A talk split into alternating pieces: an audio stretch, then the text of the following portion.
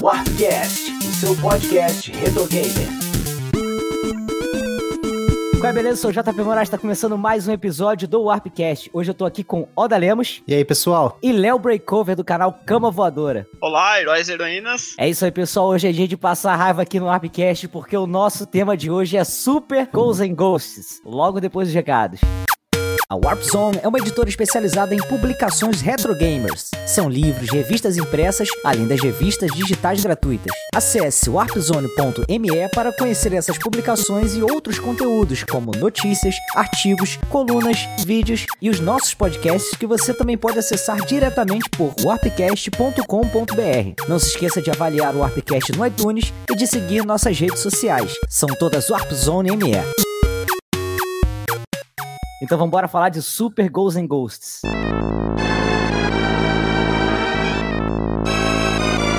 Em off, eu tava perguntando pro Oda quem é que tinha dado essa ideia de fazer um, um, episódio sobre esse jogo aqui, porque eu vou te contar, meu amigo. Passei raiva. Aí, Oda, você... foi tu, né, Oda? Pode falar. Não, eu, eu pensei que a gente fosse amigo, mesmo. cara. Eu pensei que a gente fosse amigo, cara. Já não bastasse Ninja Gaiden, né? Puta, cara. Pô, cara, a gente vai falar mais sobre o jogo, né, que é sensacional, mas assim, eu fiquei, sem exagero, uma meia hora para passar da primeira fase, cara. Meia hora. Aí eu lembrei por que eu não tinha tanta lembrança desse jogo. Que eu devia pegar ele e desistir, tá ligado?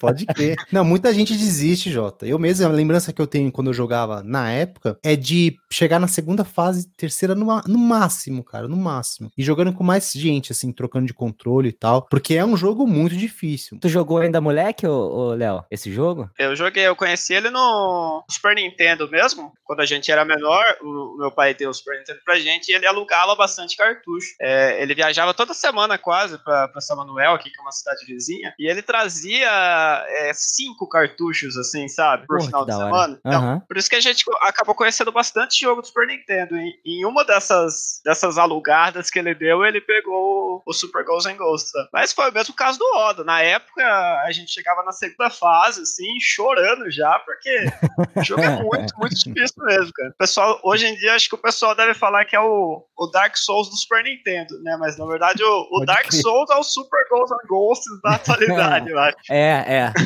Por aí, cara. Engraçado, cara. É, eu joguei tão pouco isso aí. Eu não sei, cara. Eu não sei, assim, qual jogo, mas eu tenho a lembrança de ter jogado alguma coisa da franquia no Mega Drive. Tô louco ou não? Não, saiu. Saiu sim. Saiu? Saiu o Ghosts and Ghosts pro, pro Mega Drive. Ah. Primeiro é o Ghosts and Goblins, né? Que tem pra, pra Fliperama e Nintendinho. Isso. Aí depois saiu o Ghosts and Ghosts pro Mega Drive e Perama também. E daí o Super Ghosts and Ghosts era um, um jogo da franquia até então exclusivo pro Super Nintendo. É porque assim, até minha lembrança maior, cara, de referência assim, quando eu vejo o Arthur, né, que é o personagem principal, não é nem desses jogos, é o Marvel vs Capcom 1 que tinha ajuda dele. Que ele vinha, Verdade. jogava três lanças assim e metia o pé, tá ligado? Sim, Depois sim. acho que ele virou personagem. O, o 3, 3 tem né? ele como personagem jogável, né? Tem, cara, é mó barato, cara.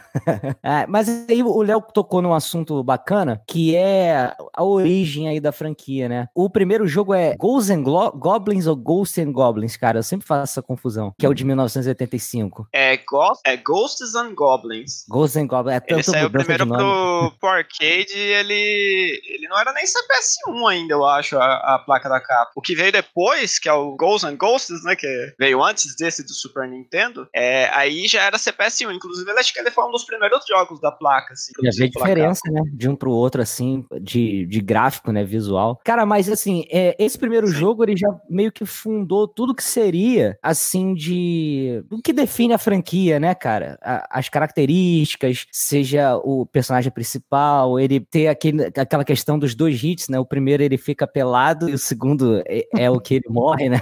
pelado é de cueca. O life dele são dois hits só, né? Se for pra pensar. É, Quando ele, é tipo isso... tipo Mario, né, Oda? Isso. Tipo... Diminuir e morrer, né? Exato, exato. E também foi consolidada desde o começo essa questão demoníaca, né? Você vê que tem vários personagens que remetem a histórias demoníacas, a lendas, né? Que tem a ver com, com sete pele, com coisa ruim. Você pode ver, todos os inimigos têm alguma coisa. Se você pesquisar, você vai ver que tem um fundamento em, algum, em alguma, alguma alegoria aí dessa questão de, de, de coisa mais dark, demoníaca. Tanto que o nome no Japão do Ghosts and Goblins é Makaimura, se eu não me engano, que, que, é, que é Vila Demoníaca. E aí. Makai, o, eu acho que é inferno, né? É, então deve, ser, tipo, é. deve ser tipo Vila do Inferno, Vila Demoníaca. Vila Infernal, né? demoníaca, é. né? E aí o, o, o, o Ghosts and Ghosts seria é, Dai, Daimaikamura, que tava no Japão, que era a grande Vila Demoníaca. Uhum. E a Super Ghosts and Ghosts, Super Vila Demoníaca.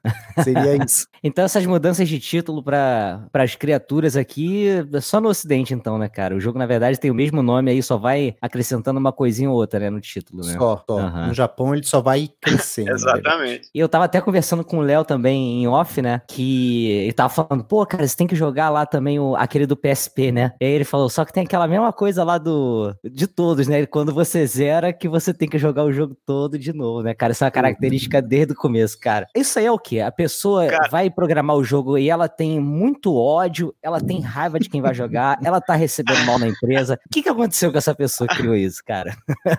Eu acho que é mais questão de criatividade na hora do desenvolvimento, cara. De você. Porque já parou pra pensar que assim, é. Você desenvolveu um jogo inteiro. E aí ele tem aquele tempo e tal. Aí você fala assim: meu, fazer um fator replay aqui. O cara vai ter que jogar de novo. Você não muda praticamente nada da codificação, nada, cara. O cara vai jogar o jogo de novo com algumas exceções ali, que, por exemplo, sei lá, o, é, o final vai ser diferente quando você chegar na segunda vez, que é quando você termina realmente o jogo. E tem o lance do anel do poder lá que você usa no final, que só pode usar quando você tá, quando você tá jogando a segunda vez. Fora o resto, é, é uma programação única. Então acho que tem mais a ver com criatividade do, do desenvolvedor, né? Passou um pano bonito, hein? tenha mais a ver também com, com as fichas, né, cara? Eu acho que, como ele era um jogo de arcade, eles queriam pegar o máximo de ficha que eles conseguiriam pegar do cliente, né? Se você for pra pensar, Léo... O si já é difícil pra caramba, já. Daí ele te obriga é, a você terminar ele de um modo verdadeiro, vamos dizer assim.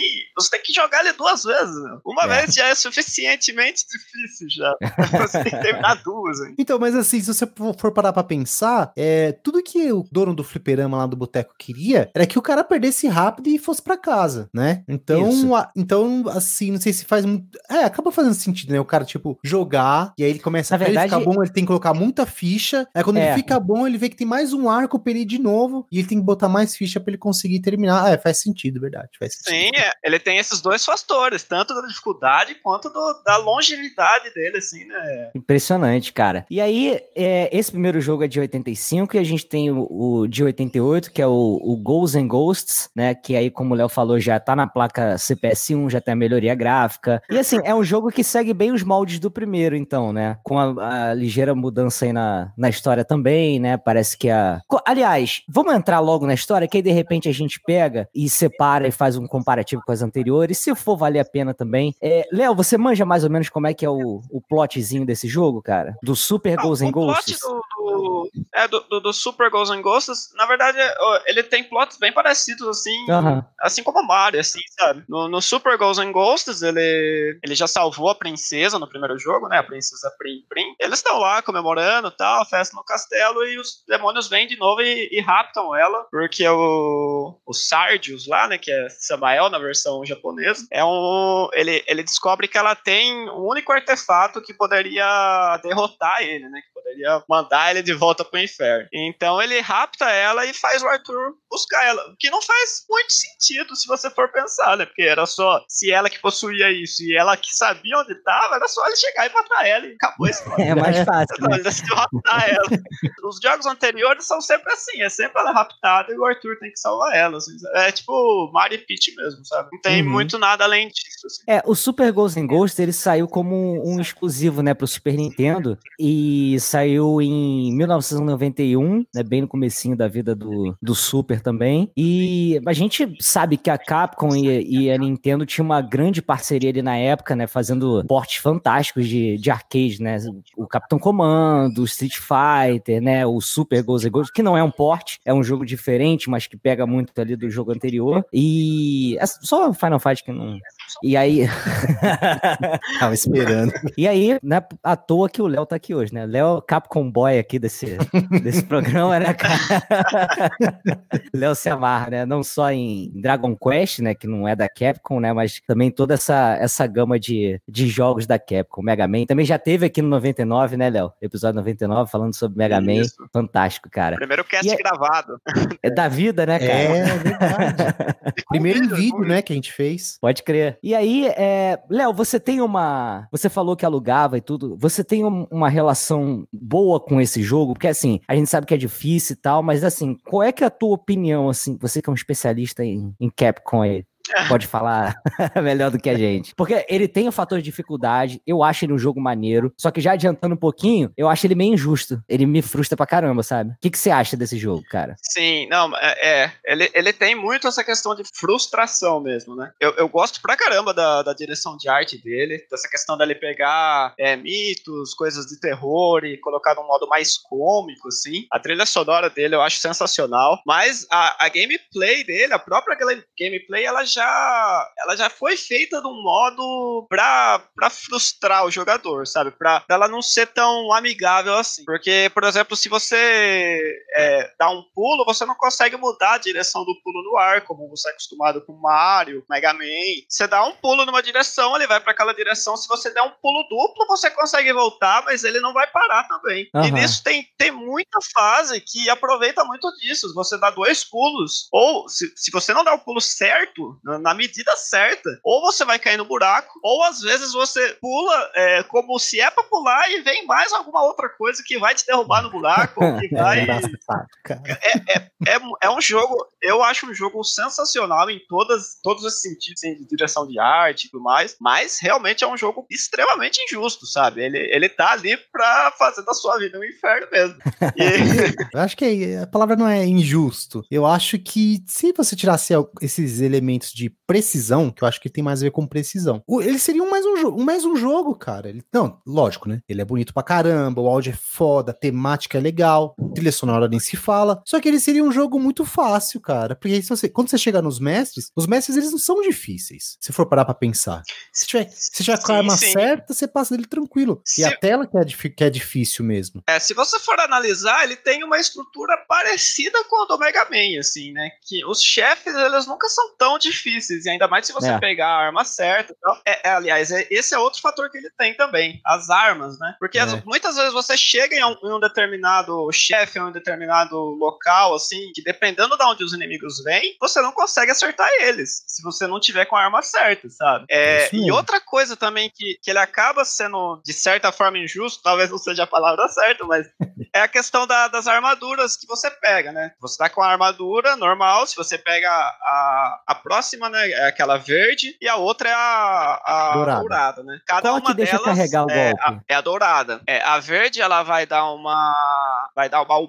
na sua arma, vamos dizer assim, né? Por Ah, exemplo, isso, é. a foice, se você, joga, se você joga ela, se você joga apertando pra cima, você consegue é, é, mudar a direção dela um pouco, sabe? Você não joga ela diretamente pra cima, mas você consegue fazer um ângulo nela, assim, sabe? Uhum. Joga ela na diagonal, vamos dizer. E quando você pega a vermelha, você consegue é, dar um golpe especial, né? É isso aí que pega às vezes, porque tem umas armas que, que elas são muito boas, que nem a adaga, ela dá menos dano, só que depois que você upa ela com uma armadura, ela vai, vai ficar mais rápida, vai ficar tipo uma arma laser, assim. E se você pega a armadura de ouro, você solta o dragão, que pega a tela inteira. Você fica invencível por um, um determinado tempo ali. Mas tem outras armas que elas são boas, são são boas pra você jogar, mas na hora que você pega a armadura de ouro, o especial dela não serve pra nada, sabe? É verdade. Tem todas, to- todos esses, esses equilíbrios no jogo que talvez deixem ele um pouco mais difícil por isso, mas é o que eu tava falando da estrutura ser parecida com o Mega Man, que os chefes realmente não são difíceis. Só que diferente de Mega Man, as fases são muito difíceis, né, por, por essa questão de precisão e tal, e você não tem um- uma liberdade de pegar a arma que você quer ali na hora, né, você vai, vai sendo tudo sorteado, vamos dizer assim, né? O que você conseguir pegar do caminho, você vai usar. É, e a besta, quem é? O exemplo da besta. Quando você pega a besta, a besta é uma arma boa. Se eu não me engano, é que atira pra cima na diagonal, assim, né? Tem muitos inimigos que vêm que você tem que atirar na diagonal, você já pega eles lá em cima. Só que quando você tá com a armadura de ouro, o poder que você tem é de aparecer os baúzinhos. Você dá o poder assim, aparece o baú, revela onde tá o baú. Hum. E, cara, isso num mestre, o que você vai fazer no mestre com revelando o baú? Nada, É. cara. Não... E é até legal, porque isso aí é, é assim. Fica totalmente inútil. né? É, então, mas assim, querendo ou não, você dá uma balanceada no jogo também. É uma arma boa, porém, lá na frente, quando você tá poderoso, não fica tão boa assim. E às vezes é melhor você ir carregar uma, outra, uma arma que é um pouco mais fraca, que chegando lá no final ela fica mais forte e você consegue derrotar melhor o mestre. Então é bem balanceado, é bem legal essa mecânica aí. Ele é um jogo totalmente de, de, de tentativa e erro, assim. Se você não conhece a fase, nossa, você morre muito. Você morre muito mesmo, porque tem é muita armadilha na fase, sabe? É por isso que ele, ele chega a ser injusto nesse sentido, sabe? Que você não consegue, por exemplo, prever o que vai acontecer, assim. Reagir, ah, eu né? vou pular dá aqui, aquele monstro vai me atracar, que você já tá vendo ele ali, vou- eu vou conseguir desviar e voltar. Não, é, o negócio cai ali, você morre. Enfim, Aham. vê uma onda e pega você. Acabou? Verdade. Eh, Falando ainda, Jota, de, de gameplay, a gente falou um pouco aí dos power-ups, da armadura, a gente tem os escudos também, né? Os Uhum. escudos, e- eles aumentam um pouco a sua proteção, né? Na verdade, aumentam um pouco a sua vida. Se eu não me engano, aí o Léo pode me corrigir aqui se estiver errado, tem o, o Moon Shield, né? Que é o da, da lua lá, que ele aumenta um ponto de resistência, quer dizer, se ele recebe, se você receber um impacto no escudo, ele vai pro saco. Aí você continua com a sua armadura e até ficar pelado. E o outro é o Sun Shield, que ele tem duas, na verdade. Você tem você toma dois hits pra perder o escudo pra depois ficar só com a armadura. E é legal, cara, essa, essa variedade de armas, de power-ups, de armadura, né, de escudo, acho que enriquece bastante o gameplay, cara. Porque assim, ele basicamente é um, um jogo estilo Mega Man que tem pulo duplo, do qual você só tira pra frente e pra trás, né? Você pode se agachar também. Porém, os tiros são sempre na horizontal, nunca na vertical. E isso faz com que o, o gameplay fique, fique bastante diversificado. É, talvez, eu não sei como que é a versão do PSP, mas se você tivesse um tiro nessas versões, que nem do Super Ghost e Ghost, que você tira pra cima ou pra baixo, né, na vertical, talvez não ficaria tão desafiador assim, né? Eu não sei como que é a versão do PSP. Acho que depende do. É. De como o monstro se comporta também, né? De repente ele se comporta de um jeito que não adianta muito, sabe? Ajuda, mas não, não torna fácil. Ah, mas você pega o cachorro, por exemplo, da primeira tela, que ele tem um pulo muito grande, ele dá um pulão assim. Cara, se tivesse com um tiro pra cima, ia ser mó boi de matar. É. Então tem aquela estratégia de você esperar Sim, ele pular, aí você vai lá, joga, dá um tiro nele, pá. É, eu acho que é, assim, é, pensando no game design do jogo, eu acho que ele é bem pensadinho e bem fechadinho. É difícil? É difícil pra caramba. Mas, que nem o JP, é, você começou a jogar, você ficou jogando pra cacete depois, não foi? Você queria passar de fase, não queria? Queria, de raiva. É, esse é o grande feito do jogo. Você que seja raiva, honra, seja lá o que for, você vai querer jogar esse jogo até o final. E, cara, quando o jogo é chato ou mal desenhado, você não tem esse sentimento de tipo, cara, esse jogo aí eu vou até o final. Que nem o Dark Souls hoje em dia, galera que, que gosta desse estilo de jogo, joga pra poder passar da, da onde tá morrendo sempre. Você fala, meu, não é possível que eu não passo dessa parte, cara. Eu vou jogar de novo. Aí vai mais uma fichinha lá no, no jogo.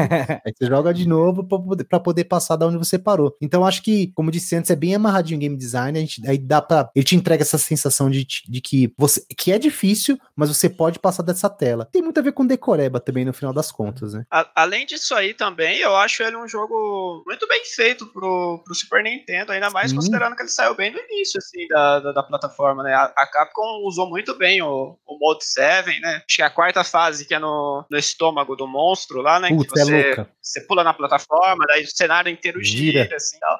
É, é muito legal, eles usaram muito bem essas- esses escalonamentos de sprite, assim, né? É, só Mas um aí tem ponto- uma- Só tem um ponto, Léo, que eu acho que. Que é, que eu acho que a gente vai falar a mesma coisa. Que é a questão do slowdown que o jogo tem, né? Pô, eu pensei que fosse só comigo, Isso. cara. Não, tem, muito, é muito. Não, É é, muito, a- cara. a, versão, essa versão do Super ela tem esse, esse problema, assim, né? Só que o pessoal depois pe- conseguiu pegar o jogo e arrumar isso, e eles viram que isso era problema da própria programação. Não Sim. que o Super Nintendo Hum. não conseguisse rodar o jogo, sabe? Tinha muito erro na programação. Agora, não sei se foi, foi pressa do desenvolvimento para lançar de uma vez, ou se eles não tinham tanto conhecimento do, pelo Super Nintendo ser uma plataforma nova tal. Pode ser várias, várias coisas. Então, Uhum. então Mas o- uma, o de- pessoal- uma é a pressa, né? Uma é a pressa, o desenvolvimento para seguir aquela data de lançamento e tudo mais. Foi o que eu andei pesquisando e vi que foi isso. E também, naquela época, a Nintendo dava o kit e falava: Meu, te vira, tá aí, ó. Hum. Esse é o kit de desenvolvimento, vê aí. Então, juntando essa, essa loucura pra entregar o jogo com a falta de conhecimento do hardware, e olha que mesmo com a falta de conhecimento, eles exploraram muito a máquina, que nem você falou do Mode 7 aí, cara, é, é perfeito o que eles fizeram. Não é uma coisa, não ficou uma coisa feia, esquisita, não tá usado corretamente. Porém, acho que faltou um pouco mais de, de de refinamento, né, na no próprio desenvolvimento e também um pouco, um pouco mais de tempo, né, para os caras desenvolverem mais tranquilamente. O para você ver, o a galera que pegou depois o jogo pra, pra arrumar, eles ainda não eles, eles arrumaram o que dava no código e mesmo e eles mesmos falaram que dava pra fazer muito mais no jogo, só que eles teriam que fazer do zero. Eles teriam que Uhum. recodificar o jogo inteiro, que não valeria a pena. É, Mas mesmo com, as, mesmo com as alterações que eles fizeram, já, puta, melhora demais esse, essa, com essas correções aí. E é estranho porque a gente viu algumas vezes cartuchos sendo lançados, né, com revisão. Se você entrar em. Não que eu faça isso, não que o pessoal que já tenha feito, mas se você entrar, por exemplo, em site de ROM, você vai ver lá o nome da ROM, isso aqui, aí Heavy 1, Heavy 2, Heavy 3, Isso. porque o cartucho é relançado. Tem gente que acha que assim, ah, o cartucho hoje em dia, o jogo é lançado com com defeito, antigamente não tinha isso, não tinha correção. Tinha, tinha bastante. É que você ficava Tinha. com o teu cartucho errado pra sempre. Hoje atualiza, né? Mas tinha bastante, cara. Mas não era muito explícito, né, Jota? Eu não me lembro. É, isso não era. tipo, Não, é, isso não é revelado. Eu acho que é o pessoal Pô. que faz o, o dump mesmo que sabe qual é a versão e tal. É, E, e, anota pra gente, né? Isso aí não era. Era se o teu cartucho era bugado ou não, sabe? é, não, vinha, não, vinha na, não vinha na caixa, tipo, revisão 2, É, no aham. manual, não vinha em lugar nenhum. Não, Eu não até me porque é lembro. tiro É. no pé. Se o cara botar a revisão 2 lá na caixa, o revisão 1 que já tá no coisa não vai vender mais, já era. Exatamente. Cara, esse negócio do pulo, eu acho interessante como a gente é acostumado a jogar videogame, a gente enxerga as coisas de um modo do mundo do videogame, não da realidade, né? Aham. Porque a gente fica incomodado com um pulo que a gente dá e não consegue se movimentar no ar. Só que, pô, se você correr na vida real pular, tu não consegue dar meia volta, já era, É sabe? verdade. Só que É é, uma verdade. característica que ficou tanto do videogame que a gente encara como, tipo assim, um erro, né? E ele só tá sendo mais fiel do que os outros, na verdade, né? Exatamente. Te- Na verdade, do, o do Super Ghost in Ghost, na verdade, você, quando dá o segundo pulo, você ainda consegue virar o personagem ao contrário e meio que dá uma desacelerada na, na, no, na inércia dele, né? Aham. Você pula uma, pula uma vez, aí quando você pula a segunda vez, você consegue meio que ir parando assim o. o, o- ele, não, ele não projeta, ele não continua projetando, ele já começa a cair direto se colocar do lado oposto. Só que é uma coisa muito sutil e às vezes nem é bom usar, porque conforme tem as plataformas e os inimigos, você meio que deixa meio que redondinho o seu o primeiro pulo e o segundo, e aí você consegue é, dimensionar melhor a distância, né, de um pulo pro outro inimigo, porque a gente não falou aqui, mas você junta duas coisas nesse jogo e aí que, que resulta em ódio. O que que é?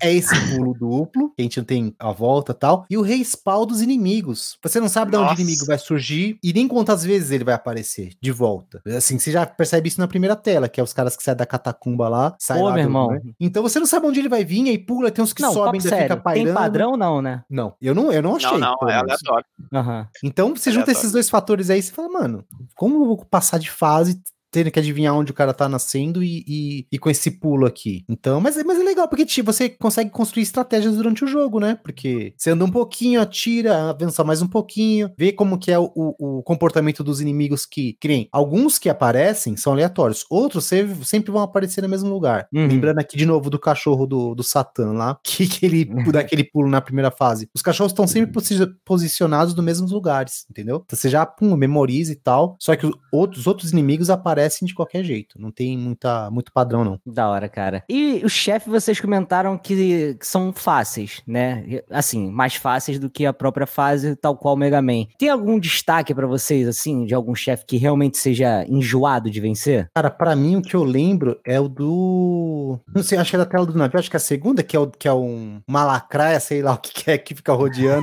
vai lá, cara. Você- Vai lá, cara. Não, Você eu acho que é a, ter- é a terceira, não é? Que é a do fogo? Que daí você sobe a torre assim, aí ela fica rodeando. É, Eu acho que é a terceira Hum. fase. A segunda é a que você, que você vai no mar. Você A segunda é na- o na Kraken. A segunda é o Kraken, isso mesmo. É a Isso. da terceira. Assim, eu demorei muito pra passar da, daquele mestre do, do terceira fase, que, puta, vamos parar aqui pra falar um pouquinho dessa, dessa fase aí, que é muito louca, né, cara?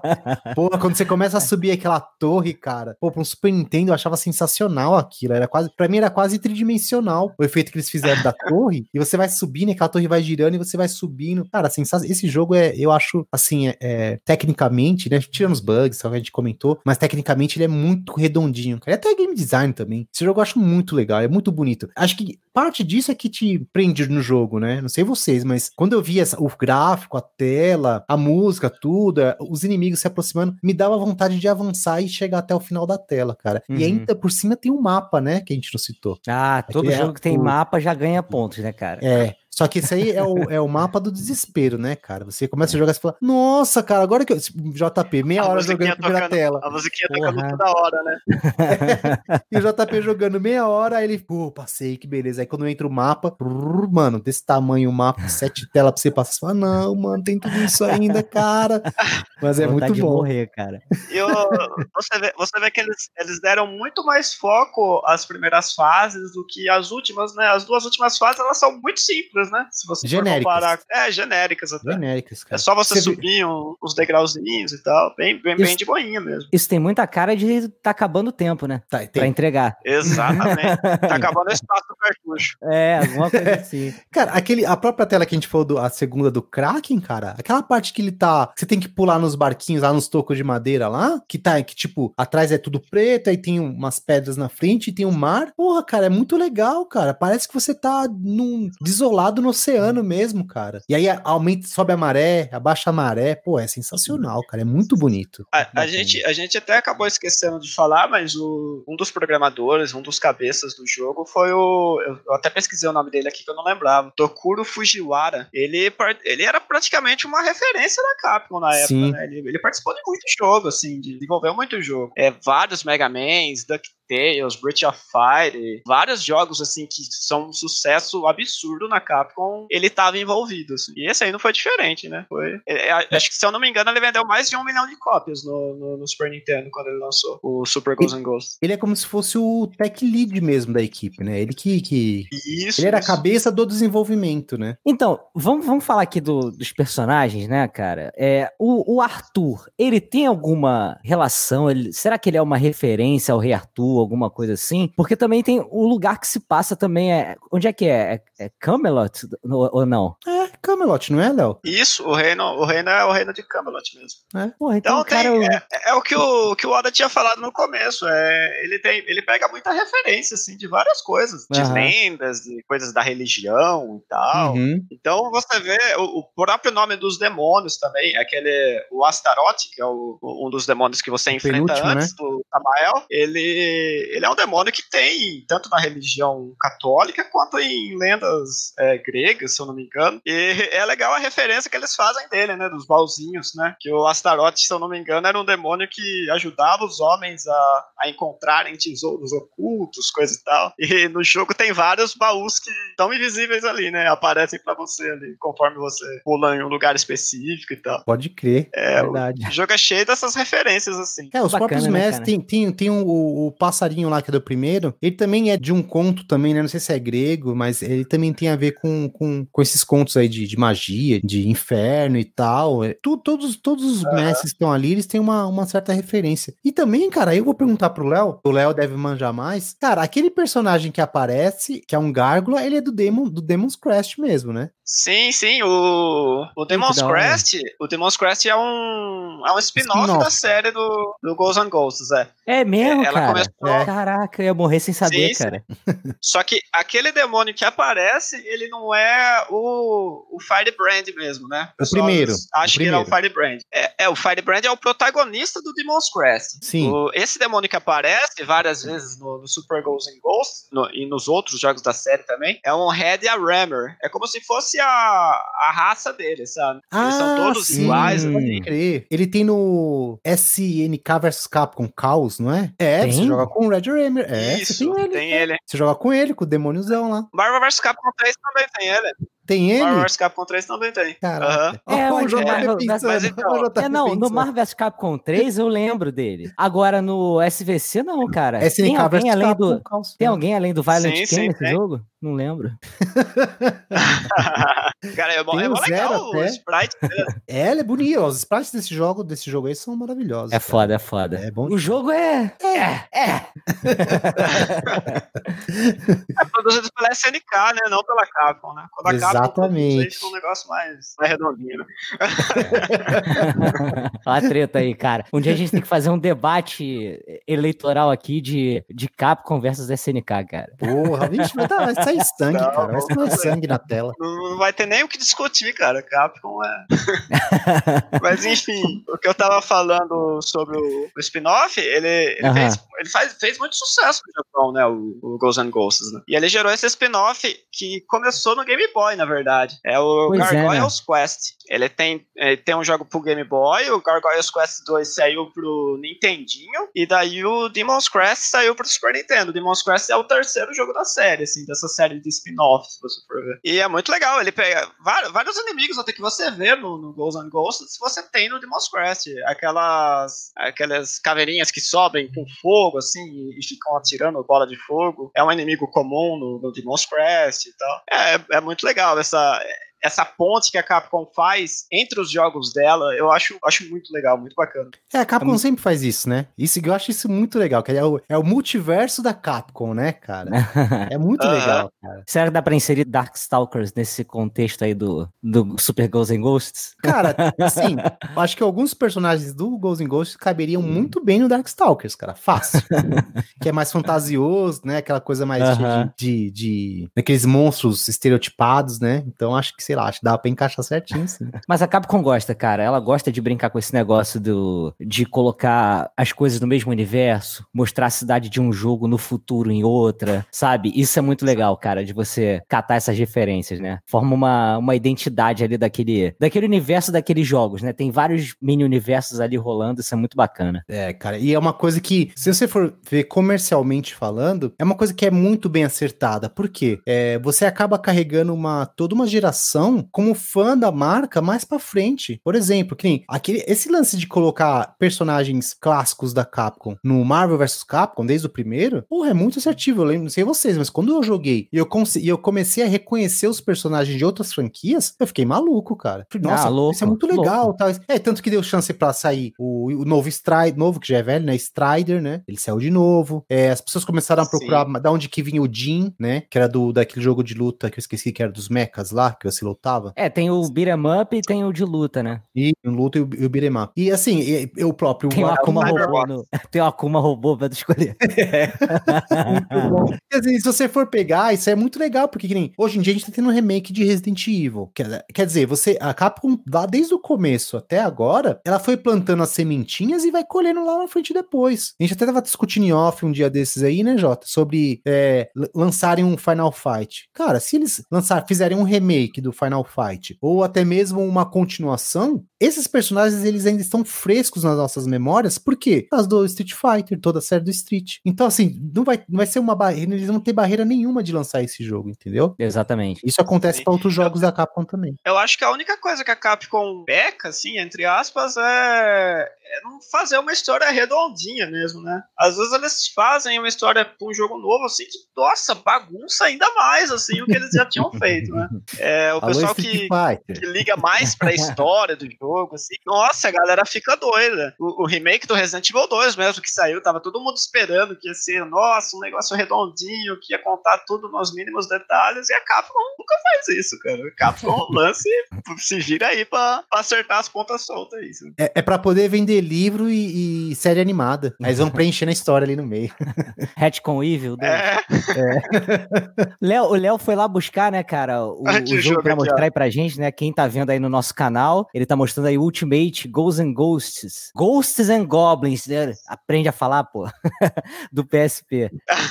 Fantástico, cara. Jogão também, Léo, isso aí? é, é bom pra caramba e ele é, ele é mais fácil, assim, do que o- os antigos. Ele ainda tem esse fator de dificuldade, de você ter que jogar duas vezes, mas ele tem a. Você consegue escolher a dificuldade que você quer jogar, dá pra você jogar no modo mais fácil e tal. Mas ele te obriga a jogar duas vezes, porque nesse. É, ao invés de você pegar uma arma é, nova, né? Que do Super Nintendo é uma arma que você tem que pegar lá. No, no Ultimate você tem que pegar alguns anéis que estão espalhados nas fases. Sabe? Aí quando você chega na última fase, você abre a, a, porta lá com todos os anéis que você recupera. Só que tem alguns que estão em, em, lugares que você não tem habilidade para pegar, sabe? Porque que nem o, o, pulo duplo é uma habilidade que você adquire ao longo do jogo, hum. sabe? Tem, tem, várias, tem várias coisas desse tipo nesse jogo, sabe? Mas é, é um, nossa, é um baita jogo, um jogo legal mesmo. Bacana. hora. É, é, um jogo que se entende mais onde ele tá inserido, né? Mais, mais moderno, contexto, né? De poder ajustar a dificuldade, saber que existem jogadores casuais também, né, cara? Nem todo mundo é hardcore, quer passar raiva, comprar o jogo 200 reais e ficar puto na primeira fase, né? Exatamente. Eu acho até uma pena que esses jogos não foram relançados, né? Teve muita coisa boa pra caramba no PSP que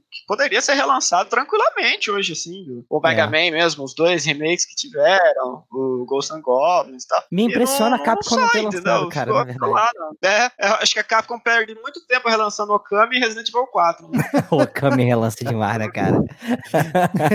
é, até o Resident 1, né, cara? Que os caras fizeram o, o remake no GameCube, o remake no HD também no, no, no PC, e depois teve mais consoles que receberam também, cara. É, era é, assim, mas você para pra pensar, gente. Você, como empresa, você fala assim: eu vou lançar isso aqui e vai vender. Você não vai vender? Lógico. Vai lançar de novo? Você vai lançar de novo, cara. Isso, isso aí vai começar a mudar então, mas quando eu... os consumidores começarem a parar de, de comprar de novo esses jogos. Momento crítico. Até o pessoal da Bethesda é, fez uma piada com isso, né? Que o pessoal falou pra eles pararem de relançar Skyrim. O, o cara falou: pra, pra gente parar de relançar Skyrim, vocês têm que parar de comprar Skyrim. Porque é aí, ó, tá vendo? A galera sempre compra. É. E assim, o, o do Resident Evil 4 eu até entendo. A galera, nossa, é muito fanática pelo Resident Evil 4, né? Mas o Okami parece que a eu Capcom tô, tem mais amor do que os próprios consumidores, assim. Porque ah, os outros eu não eu sei, cara. Eu amo o Okami. Porra. Okami é demais. Não, eu, nossa, eu, eu, eu platinei ele e tudo mais, mas é, parece que não tem um público muito grande, assim, né? É. É, é mais ele lixado, é da... né? Mas ele não era, não era da Capcom Capcom, é daquele estúdio lá que fez o Clover Studio, né? Que fez ah, o Beautiful Joe também, não é isso? Isso, isso aí. De repente, é por isso que ele é um pouco mais underground, talvez. Killer 7 né? também. Uhum, deve ser. Mas é isso, cara. Eu, eu me impressiono de não sair essas coisas em coletâneas do PSP, o Maverick Hunter, o Powered Up não ter saído como um bônus ou DLC lá da, da coleção do Mega Man. Sei lá, cara. Não sei porque que essas coisas. Não sei se tem algum contrato com a Sony. Até jogos antigos, se você for ver, jogos do Mega Man, aquele Mega Man Buzz que saiu no Japão. É, tipo, ficou eternamente no Super Nintendo. Tem a versão do Game Boy Advance, né? Mas ficou lá também e nunca mais relançaram, sabe? Eles relançam várias coletâneas que sempre falta alguma coisa. Uma coletânea que não é coletânea total, assim, do negócio, né? E aí, ó, da Game Over? Claro que não, tem que continuar, pô. Continue. Então vamos lá, pessoal, para o nosso bloquinho de indicações. Eu sei que o Oda tem uma aí já engatilhada, né, meu amigo? Fala aí, cara, o que, que você tem pra gente? No pente. O pessoal, não, esse, essa dica de continue aqui, esse continue que eu vou falar aqui é mais uma dica, na verdade. Vocês sabiam que dá para escolher o estágio que você vai jogar, Jota? Pô, cara, se eu soubesse, eu já começava do último, pô. assim, e do último na segunda vez, né? Que tem o último da primeira vez, aí você termina o jogo, você tem que jogar de novo, dá para você escolher isso aí aí, cara. Pô, aí sim, cara. Cara, e é, sim, é simples, não. Né? É simples, até que é simples, né? Pra vários truques que a gente tem aí no, no mundo dos 16 bits, esse até, que, esse até que é um pouquinho mais fácil. Você entra lá no, na, na, no Options e coloca o cursor no Exit. Beleza. Aí você pega no segundo controle, você tem que ter o controle pra fazer isso. Se não tiver, pega emprestado com seu amiguinho, você vai precisar dele. não dá pra trocar, não? Não, porque você vai ter que fazer o seguinte, você tem que vai segurar, no segundo controle você vai apertar, segurar o L, o R e o Start, certo? Aí depois você vai lá no primeiro controle e aperta o Start também. Aí, então é por isso que você precisa dos dois, e os dois têm que estar conectados. Não, eu entendi mais do que isso. Eu entendi que esse jogo ele é assim pra vender segundo controle do Super Nintendo. Porra, cara, não tem explicação, cara. Só pode ser um contrato com a Nintendo essa porra, cara. É porque a versão, de a versão do Super Nintendo não tem dois players, ou tem, Léo? Cada um joga de uma vez, uma vez. Não, não, não tem, né? É não, um, não tem, então. Não, não tem, não. Aí, é pra vender com o segundo controle, cara, com certeza. A pessoa fica desgraçada que não tá passando, compra o segundo controle só pra escolher a última fase. Porra. É, eu matei. ia só. Sacada, hein? Não, pior que ela, Sacada. Ela, ela, ela compra o segundo controle pra passar na última fase e ela descobre que ela vai ter que jogar o jogo todo de novo, né? Não- ela não vai conseguir Não, passar. o, o Oda falou que já pode ir na, na última da segunda rodada aí. Pode, pode, já Aí. pode ir pro mestre final. Porque, assim, já quando tá você sai, já. é, Pelo quando você sai melhor. daquela parte, que aí você aperta o start lá, igual eu falei, aí o que acontece? Aparece a introdução do jogo normal, e quando passa a introdução, aparece uma tela como se fosse de opção mesmo. E aí ela pega e, e tá escrito lá o Sound FX, Aham. você pode selecionar, a trilha você pode se- selecionar, e a fase. E aí a fase ainda tá escrito lá assim, você quer a primeira, que é a primeira passagem, ou a segunda já. Que maravilha. Bacana. É. Salvando vidas, Oda Lemos aí, cara. Nem todo herói usa capa, né? Léo, o que, que você tem pra gente? Tem alguma dica, cara? Ah, cara, eu vou, vou indicar o Ultimate mesmo, né? Que eu, que eu tô aqui, o- a versão do. PSP, que é um jogo bem legal pra você conhecer o universo da série e tal. E, e ele tem uma dificuldade mais tranquila, vamos dizer assim. E o Demon's Crest também, acho que talvez a maioria do pessoal mais retro gamer conheça, né? O Demon's Crest, mas é um jogo que se passa no mesmo universo e, putz, é um baita jogo, uma das, das pérolas perdidas aí da capa. Eu acho que são Pode dois jogos bem interessantes pra complementar o que a gente falou aqui. A versão americana e a versão japonesa, elas têm algumas coisas diferentes umas das outras, né? Hum, Principalmente o nome dos mestres, né? E dos inimigos. Porém, tem uma, uma, uma parte bem específica que na América eles fizeram questão de mudar, que é a cruz, o crucifixo. Como a gente falou que tem vários, como esse jogo tem vários elementos É de várias verdade, religiões, verdade. várias coisas, se eu não me engano, na versão japonesa é o crucifixo cristão. Na versão americana é aquela cruz egípcia, que é uma Ah, cruz e em sei. cima tem tipo um- uma um cabeça E, de Uma agulha. letra E. Então, e aí é- tem essa diferença que por algum motivo eles não quiseram é, colocar o crucifixo cristão ali no, no, no jogo. Os americanos sempre fazem, né? Essas, essas censuras meio, meio doidas, assim, né? Doidas, não sei se tem muito sentido, né? Você tirar uma cruz e colocar outra cruz egípcia. É que, assim, na- eu acredito que na cultura Não japonesa sei eles têm, muito, eles têm muito mais liberdade, né, cara? Pra, eles não têm, eles não são, acho que eles não têm muitas amarras igual a gente tem aqui no, no ocidente. Tanto que você tem É, os a jogos gente- sem pé nem cabeça lá. É, eu acho que assim, como o Japão ele É. tá numa realidade assim de um, de um contexto cultural, religioso bem diferente, eu acho que eles estão muito mais livres pra chegar e colocar o nome de um personagem do Cybercop de Lúcifer, tá ligado? É que exatamente. Seria, entendeu? Pra eles é Aham. tipo assim, ah, é uma só uma mitologia e tal, não sei É. o quê. E, né, é diferente, né? O tratamento que o ocidental dá pra esse tipo de coisa, né? Do que Uhum. o, o, o japonês, né? Pode É, crer. mas é o que eu acho, o que eu acho engraçado, vamos dizer assim, é que eles, eles fazem isso até com a própria religião deles, assim, né? Você vê bastante E eu acho que é por isso, eu acho que é por isso, assim. Léo, que eles fazem com as outras também. Porque eles entendem que é, É, tipo, é tão de boa quanto, tá ligado? Uhum. Aham, é, deve ser isso aí. Mas, gente, é isso. Vamos chegando aqui ao final de mais um Arpcast. Queria agradecer demais a presença aqui. Meu querido Léo carregou esse episódio nas costas. É isso aí. Léo, brigadão, cara. Que é isso, E cara. você já sabe, cara, o espaço é teu aí, faz o jabai do Cama Voadora pros doidos que ainda não conhecem, não estão inscritos lá no teu canal. Cara, em primeiro lugar, eu, eu que agradeço vocês por ceder esse espaço de conversa que hoje em dia é tão difícil você conversar, né, sobre videogame sem é, as pessoas não se ofenderem com, com opiniões opostas, assim, né, de algumas coisas que qu- quando você ouve o Warpcast, assim, quando você tem esse espaço pra falar, é até um alívio pra gente, curte, né, então eu acho que eu que tenho que agradecer muito vocês nessa parte. E você também, Jota, você que, que me incentivou a fazer o canal aí, você é o cabeça, se eu ganhar É. dinheiro com o canal algum dia, eu tenho que dar metade pra você. né? Pode crer. Mas pra quem não conhece o, o, o Cama Voador, é só procurar no YouTube. Eu acho que não deve ter nenhum canal com esse nome lá. É, eu falo é, só de Dragon Quest lá. Eu tô meio desfalcado em vídeo esses últimos dois meses. Eu não postei nada porque tá meio pegado no trabalho e tal. Mas agora eu vou pegar férias a partir da outra semana. Então eu acho que já vou dar um, dar um up, postar alguns vídeos e tal. Tô com uns roteiros prontos. Mas pra quem não conhece, dá uma conferida lá se é fã do Dragon Quest. Acho que você vai curtir. Além do canal, também a gente tem uma página no Instagram que chama Jogadores, que, que sou eu e minha esposa. A gente posta é, é, fotos do que a gente tá jogando, o que chega aqui, de controle, jogo e tal. É mais tranquilinho, assim. Recebidos, recebidos. Presente da, da galera. Ah, Mimos, ainda, ainda não mimos. chegamos nessa ainda. A minha, minha esposa recebe bastante livro. Eu falo pra Ah, ela, é? marca faz a reportagem, Ah, o marca canal a dela, né? Sony, marca a Nintendo, vocês mandam também. Pô, mandar, né, cara?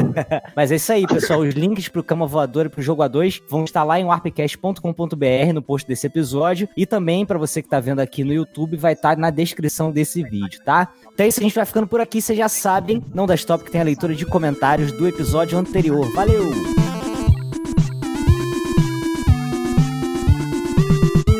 Olá pessoas, Sidney Rodrigues para mais uma leitura de comentários do Warpcast, o Warpcast 112 sobre o Game Boy Color, né, o portátil mais vendido de todos, provavelmente. Se Deus quiser. é. E bom, lembrando que se você quiser fazer parte dessa leitura de comentários, já sabe, né? Vai lá em warpcast.com.br, deixa um comentário na postagem do último episódio e alguém aqui do Warpcast vai ler no final de cada um, beleza? E já que você tá lá no site, aproveita para conhecer os outros podcasts da casa. Nós temos o Geek Zone, que é o nosso podcast de cultura pop, apresentado por este host aqui que vos fala, né? E nós temos o episódio lá lançado, o último foi o, o Geek Zone 71 sobre o filme O Nome da Rosa, nossa homenagem ao grande ator que faleceu recentemente, Sean Connery. Beleza? Tá bem bacana, vai lá ouvir. Lá também você vai conhecer o Extra Zone, que é a nossa série de podcasts curtos. É um outro feed que nós usamos para fazer experimentações, né? Volta e meia tá lançando coisa lá. E quem tá cuidando desse feed agora é o Ada Lemos com a sua série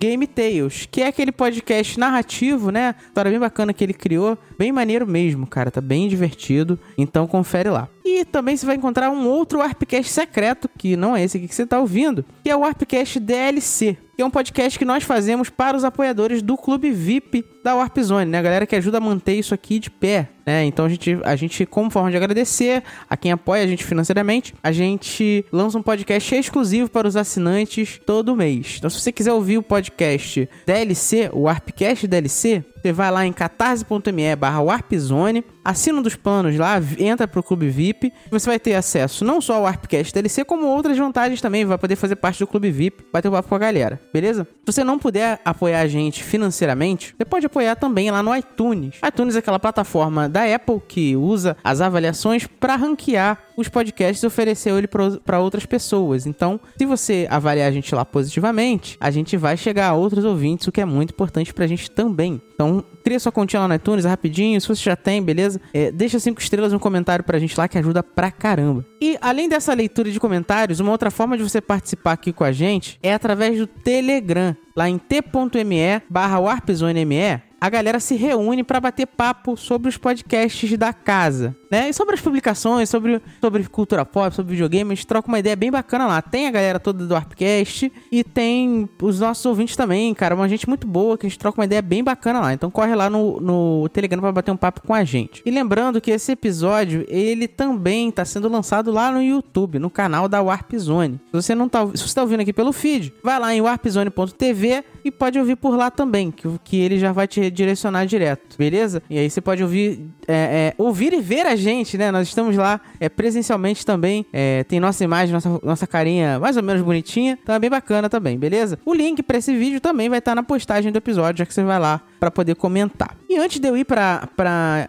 leitura efetivamente dita, eu só vou deixar um recado aqui muito importante. Nós vamos fazer no final do ano, nos últimos episódios do ano, o Warp Zone Game Awards, nosso WGA, que vai ser a nossa votação sobre os melhores jogos que foram lançados, mas não em 2020, sim em 1990, algo parecido com o que a gente fez no ano passado, beleza? E esse ano nós fomos- fomos- estamos fazendo um pouco diferente. A gente abriu para votação, para a galera poder votar, né, escolher os melhores jogos que foram lançados em 1990. Vamos dar nossa opinião também, mas a votação da galera é muito importante. Então, você pode ir lá em bit.ly, né, ly, barra WGA, traço 1990. A gente vai deixar esse link lá no post, então é importante você ir lá no site, ver, essa, ver esse link e votar para ajudar a gente a construir esse episódio que vai ficar bem maneiro, beleza? Vote nos melhores de cada categoria. As votações elas vão ser aceitas até o final desse, dessa semana aí agora, desse episódio que você tá ouvindo. Então, corre que até domingo você tem para votar pra gente poder gravar esse episódio, beleza? A cerimônia em si, né, o episódio em si, ele vai sair no dia 11 do 12 aqui no Arpcast. E um último recadinho aqui é citar que o JP Moraes participou lá do 4Players Podcast número 13, sobre a série Cobra Kai. O 4Players está no Spotify e todos os agregadores de podcast. Procura lá. É 4Players, né? 4 Players no Spotify. Beleza? Então, Então, já falamos bastante, já tem muito recadinho aqui. Vamos para a leitura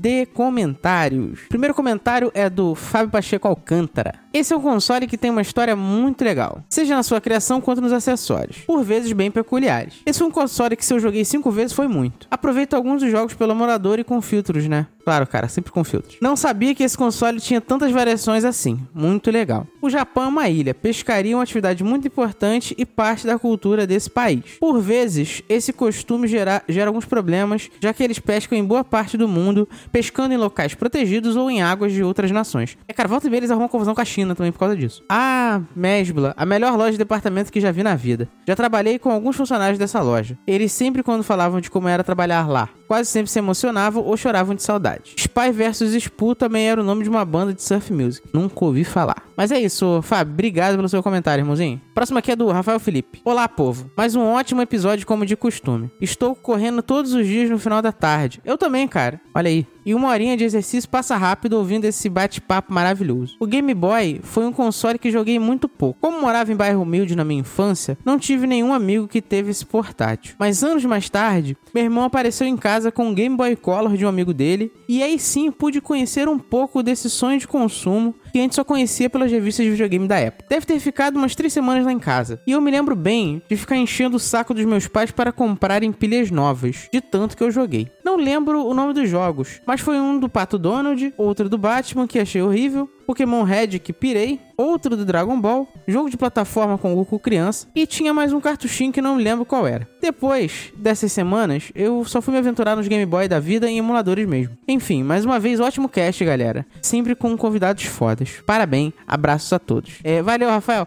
Cara, eu também tive muito contato com o Game Boy por emuladores, né? Sempre tiveram uns emuladores bons para celular. É, eu lembro da época do meu Xperia Play, cara, que ele era o emulador perfeito de Game Boy. Era um Game Boyzinho na, na palma da mão, bem maneiro. É, valeu, cara, obrigado. Próximo aqui é do Bruno José. Salve pessoal, os portáteis são incríveis. Já dei play no episódio e do que já ouvi, tem o selo de qualidade do Arpcast. É porque eu não tô lá, cara, aí fica melhor. Quando vocês falaram das mulheres que abraçaram portátil, lembrei da mais famosa, Hillary Clinton, na época primeira dama dos Estados Unidos. Ela foi flagrada várias vezes em posse do seu Game Boy. Ela chegou a comprar outro aparelho para não dividir com a filha. Deixei o link para a foto abaixo, a foto de 93. Aí lá na postagem você vai ver a foto da Hillary jogando. Mas ó, a principal personalidade que gosta de portáteis é a Ana Maria Braga, mas ela é fã do PSP. Mas é isso, Bruno, obrigado pelo comentário. Próximo comentário é de Jean O Jesus. Eu não sei se é Jean ou Jesus, Jean O Jesus, que ele é O Jesus Jean. Muito legal saber um pouco mais da história desse incrível portátil. Eu nunca tive um, mas reconheço o valor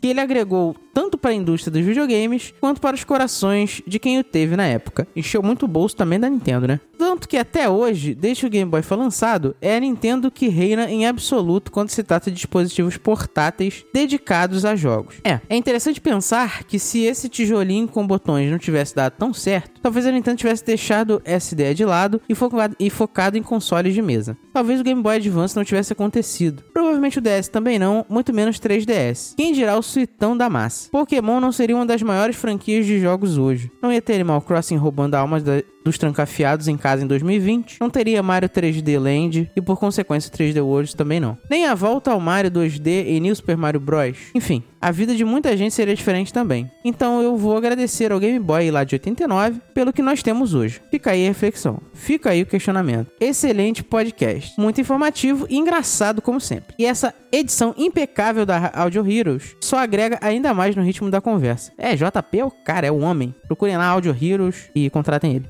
Parabéns a todos os envolvidos. Valeu. Isso aí, Jean. Obrigado pelo comentário, irmãozinho. Valeu. Próximo aqui é do Alex Tavares. Nunca tive um Game Boy ou algum membro de sua grande e bela família. Pocket, Color Advance, etc. Aliás, sequer conheci alguém que tinha um deles, na... mas sempre tinha muita vontade e curiosidade em jogar no que considero o portátil mais charmoso de todos os tempos. Eu tive experiência apenas com emuladores e minha primeira tentativa, como de muitos aqui, foi com Pokémon Blue Red nos, an nos anos de 2005. Lembro de ter baixado uma ROM em inglês, como não sabia como funcionava um RPG, fiquei mega perdido ao ponto de nem ter saído de Pallet e sair detestando o jogo. Só foi bem mais tarde, ano passado mais específico, que fui jogar o Blue em português, e já sabendo como é a mecânica de um RPG. Bem, parei na Safari Zone e não continuei por ter me esquecido dele. Mas ainda assim, gostei demais dessa minha primeira experiência com Pokémon com algum jogo de Game Boy. Faltaram falar que além de Pokémon, outra grande franquia da Nintendo que nasceu no portátil foi o Kirby. E esse eu fechei rapidinho e é uma excelente porta de entrada para o mundo dos jogos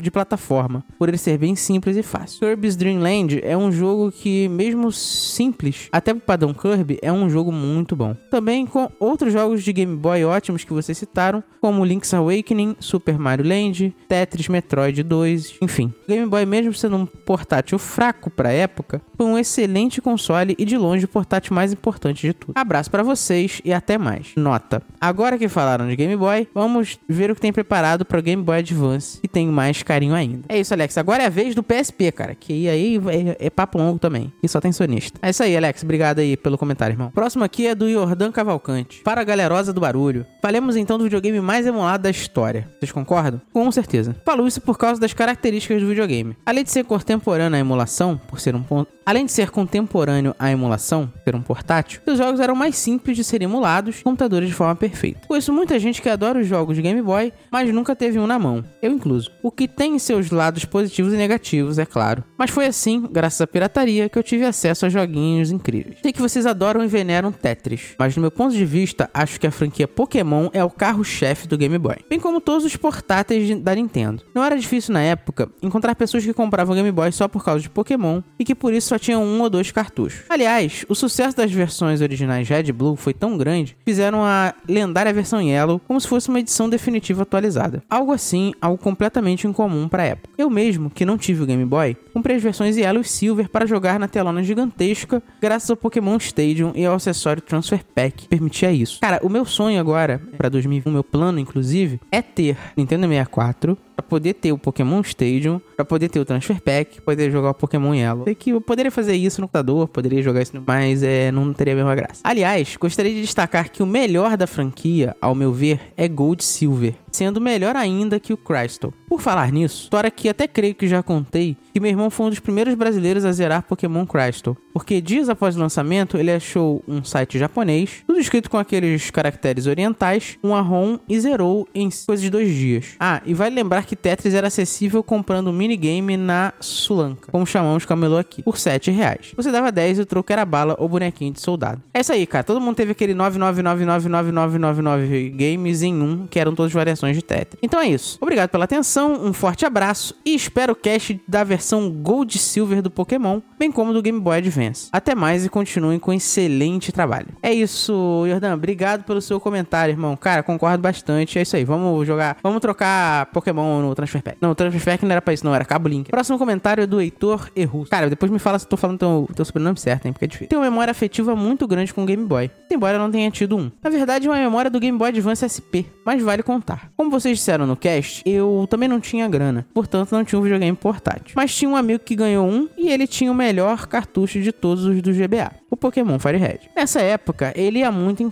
lá em casa e costumava levar o Game Boy. Acharam que eu ia jogar bastante? Não. Ele só me deixava passar a fazer a parte chata, que era upar os Pokémons fracos dele, nos matinhos mais básicos do início do game. Não reclamava, porque pelo menos jogava um pouco, né? Quem diria que hoje em dia seria tão fácil emular um GBA e rodar o Fire Red no celular? Cara, olha, eu vou te falar que o, G, o, o, o, GBA deve rodar na minha geladeira agora. Vocês também têm histórias desse tipo? De jogar só o que o amigo, amigo colega deixava? Abraço e parabéns pelo programa, ficou muito bom. Cara, tem uma história parecida, né? Antes de eu ter o Super Nintendo, o, um amigo meu de infância, meu vizinho, ele teve o Super Nintendo primeiro. A gente foi ter alguns meses depois só. E a gente ia pra lá jogar, né? Mas ele só deixava a gente jogar é, os jogos que dessem para jogar de dois. Porque em momento algum ele abria mão de estar com um dos controles, né? Então, assim, quando ele tava afim de jogar, sei lá, o que, que ele jogava no Super Nintendo, não lembro bem. O jogo do Máscara era um jogo que ele jogava bastante. O jogo do Máscara, ninguém jogava, a gente só olhava. Ele jogava sozinho, porque o primeiro controle era sempre dele, não importa. Aí quando a gente, a gente jogava, quando a gente jogava NBA Jam, a gente jogava Internet Superstar Soccer, aí a gente ia jogar é, com o segundo controle. Já tô acostumado a passar por isso. Mas o Heitor, obrigado pelo comentário. Valeu.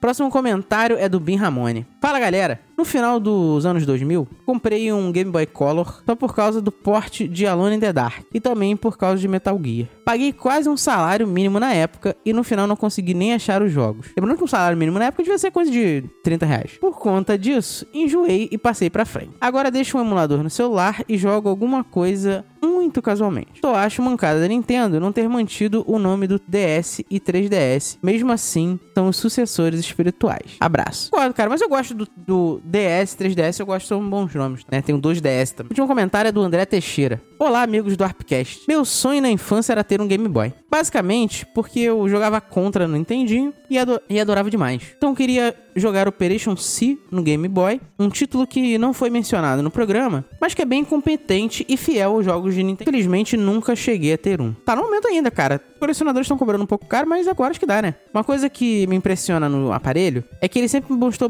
se mostrou bem ousado para a época, tendo em sua biblioteca desde jogos inspirados em títulos do Nintendinho, como Castlevania The Adventure e o próprio Operation C, até suas versões para jogos mais parrudos da época, como Killer Instinct, Donkey Kong Land e Mortal Kombat. Pergunto porque nunca houve um Mortal Kombat ou até mesmo um Street Fighter oficial para Nintendinho e o Game Boy já ganhava essas versões. E é, cara, acho que é direcionamento de, de grana mesmo, né? Já estavam pensando em outro videogame. Enfim, fiquei sabendo de muita coisa bacana com esse episódio, como o fato do Game Boy ter sido tão querido pelas mulheres. Não sabia disso. Grande abraço a todos e até a próxima. É isso aí, André. Obrigado pelo seu comentário, cara. Isso aí foi uma coisa que eu aprendi no cast também. Ficou bem bacana, concordo com todo mundo aqui. Bom, beleza, galera. É, esses foram os comentários do Warpcast 112, né? Deixem aí no Warpcast 113 os comentários pra gente ler no 114. Não se percam nos números, né? Que sempre vai ter alguém aqui no final de cada episódio lendo. Beleza? Vai lá em warpcast.com.br e deixa um comentário. Bom, é isso. Vamos ficando por aqui. Eu sou Sidney Rodrigues, esse é o Warpcast e até semana que vem. Valeu!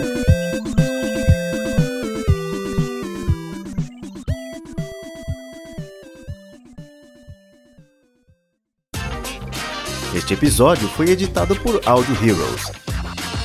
Saiba mais em audioheroes.com.br.